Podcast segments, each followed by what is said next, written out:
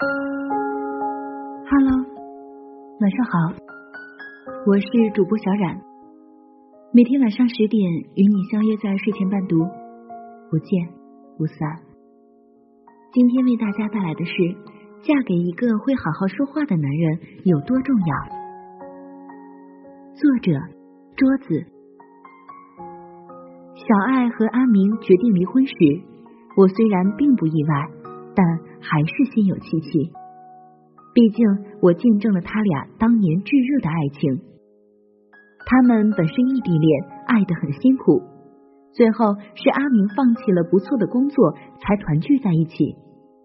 阿明家里条件一般，买房以后没钱装修，小爱就毫不犹豫的把积蓄拿了出来。阿明患阑尾炎住院，小爱守在床前几天几夜都没合眼。小爱因工作不顺心辞职，阿明就专门请假陪她散心。我们曾说，如果要问爱情什么样，看看小爱和阿明就知道。可当爱情遇到婚姻，进入到柴米油盐的日常与琐碎时，又变得鸡飞狗跳起来，一步步的滑离了原来的轨道。刚开始。他们每天都有聊不完的话题，甚至连每天穿哪件衣服都是商量着来的。可是慢慢的，两个人之间的谈话越来越不耐烦了，一点点也不能好好说话了。周末时，小爱要去看电影，阿明想在家睡觉，为此吵了起来。小爱，我们一起去看电影吧。阿明假装没听到，继续在被子里面装睡。小爱继续好声好气说了好久，阿明只是嗯嗯几声。小爱怒不可遏，猛地把被子掀开。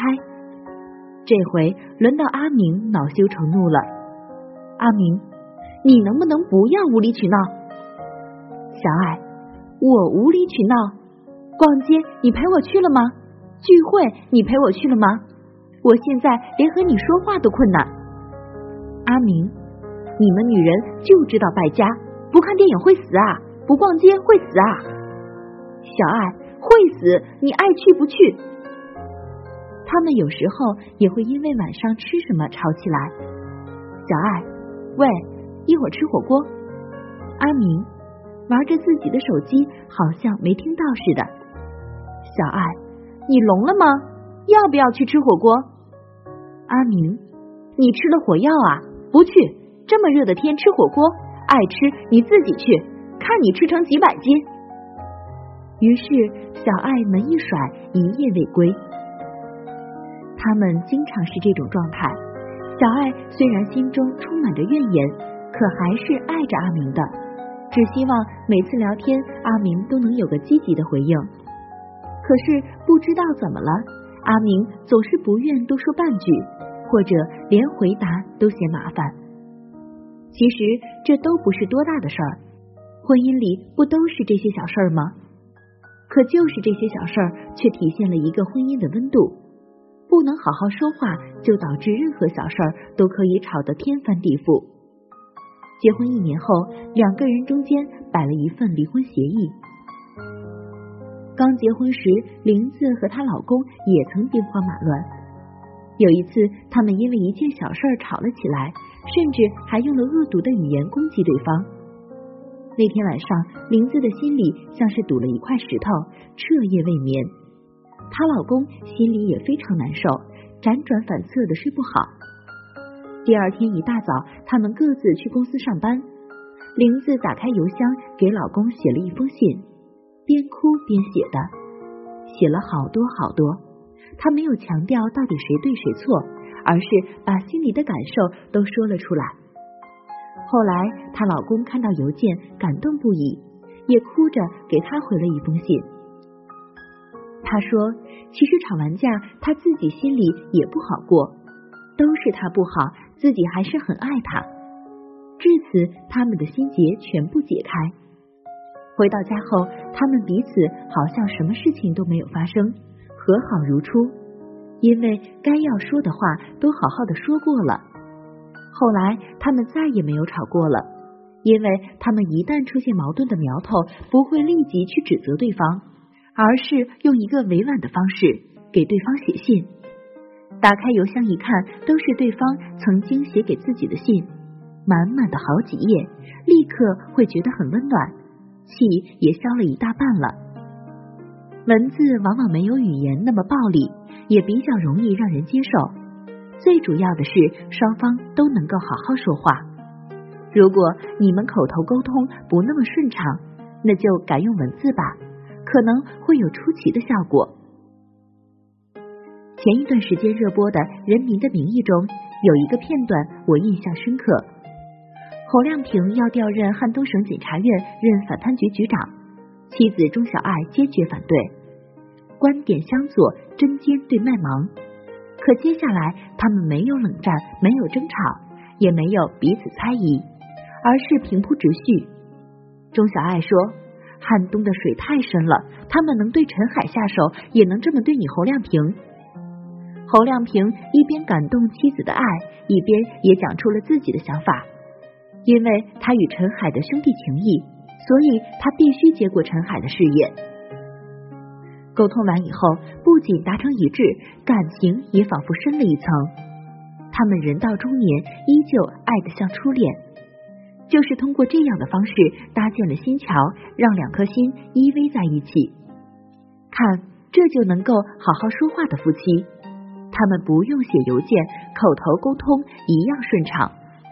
只有经历过的人才明白，婚姻中语言的沟通和情绪实在是太重要了。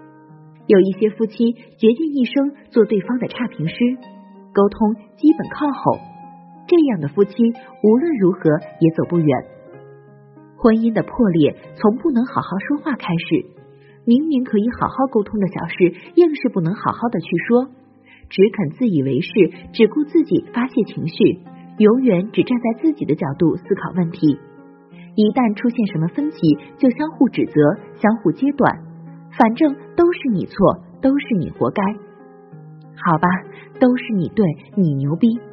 可是你好好想一下，你吵架是吵赢了，可是却输掉了感情，有意思吗？吵架需要两个人，可是停止吵架却只需要一个人。反观那些感情好的夫妻，无一例外都是出现矛盾能够好好说话的。他们不仅能够好好说话，还能从话语中看出对方的爱。感情好不好，看对方怎么说话就知道了。女人嫁给一个能够好好说话的男人，实在是太重要了。